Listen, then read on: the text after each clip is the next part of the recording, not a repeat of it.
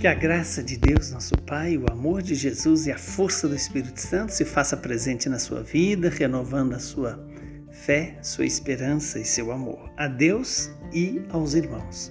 O evangelho de hoje é Mateus, capítulo 14, versículos de 22 a 36. Naquele tempo, depois que a multidão comer até saciar-se, Jesus mandou que os discípulos entrassem na barca e seguissem à sua frente, para o outro lado do mar enquanto ele despediria as multidões. Depois de despedi-las, Jesus subiu ao monte para orar a sós. A noite chegou e Jesus continuava ali, sozinho. A barca, porém, já longe da terra, era agitada pelas ondas, pois o vento era contrário. Pelas três horas da manhã, Jesus veio até os discípulos andando sobre o mar. Quando os discípulos o avistaram andando sobre o mar, ficaram apavorados e disseram: É um fantasma, e gritaram de medo. Jesus, porém, logo lhes disse: Coragem, sou eu, não tenhais medo.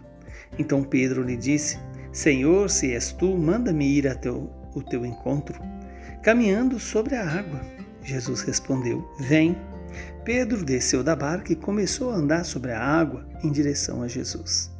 Mas quando sentiu o vento, ficou com medo e, começando a afundar, gritou: Senhor, salva-me. Jesus logo estendeu a mão, segurou Pedro e lhe disse: Homem fraco na fé, por que duvidaste? Assim que subiram na barca, o vento se acalmou. Os que estavam na barca prostraram-se diante dele, dizendo: Verdadeiramente tu és o Filho de Deus. Após a travessia, desembarcaram em Genezaré e os habitantes daquele lugar reconheceram Jesus e espalharam a notícia por toda a região. Então levaram a ele todos os doentes e pediam que pudessem ao menos tocar a barra de sua veste. E todos os que a tocaram ficaram curados. Palavra da salvação. Glória a vós, Senhor. Louvado seja Deus por esta palavra, que ela possa se cumprir em nossas vidas. Estamos aqui diante da pessoa de Jesus, que tem uma vida profundamente íntima ao Pai.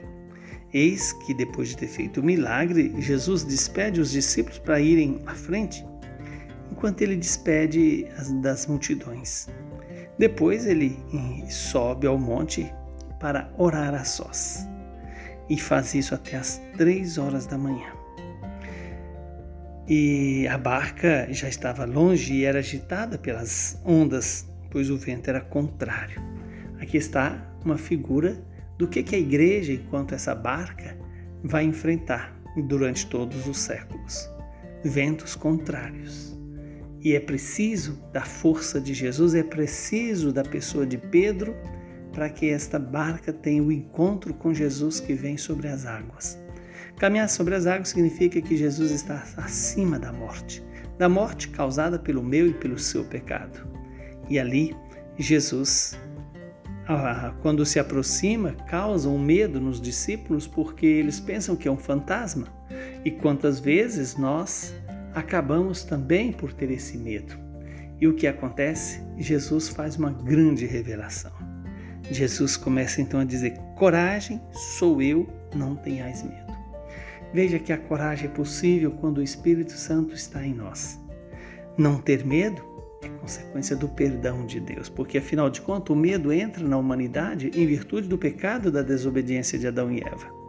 Por fim, Jesus diz para aqueles, eh, para os discípulos, né? Coragem, sou eu, não tenhas medo. E é isso que Jesus quer, que eu e você não tenha medo de segui-lo de acreditar que Ele está à nossa frente. Ele vem ao nosso encontro. E em seguida vemos, vemos a, a profissão de fé, né? É, que, em que Jesus é reconhecido como o Filho de Deus. Mas antes temos essa experiência de Pedro, né? que vendo Jesus pede que Jesus prove para ele que Jesus é Jesus. E o critério era poder andar sobre as águas. E Pedro começa então a andar sobre as águas, de repente vem todo o medo né? e a insegurança, que é próprio da pessoa humana.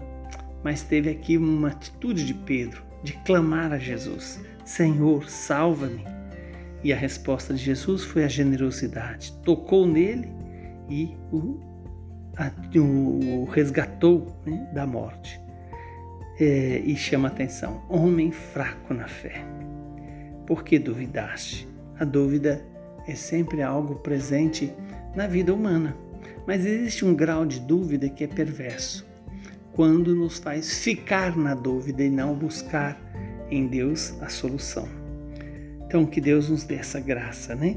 De acompanhar e reconhecer Jesus como o verdadeiro Filho de Deus, aquele que pode nos curar, nos libertar das nossas enfermidades. Que o Deus Todo-Poderoso nos abençoe e nos livre de todo o mal. Ele que é Pai, Filho e Espírito Santo. Hoje a igreja celebra a festa de São Domingos Presbítero, um homem de uma generosidade, de um vigor extraordinário. São Domingo de Gusmão é fundador da Ordem dos Pregadores, é, presbíteros que tão bem fez a igreja pela pregação da palavra. Que Deus nos dê a graça, pela intercessão de São Domingos, a também fazer o mesmo.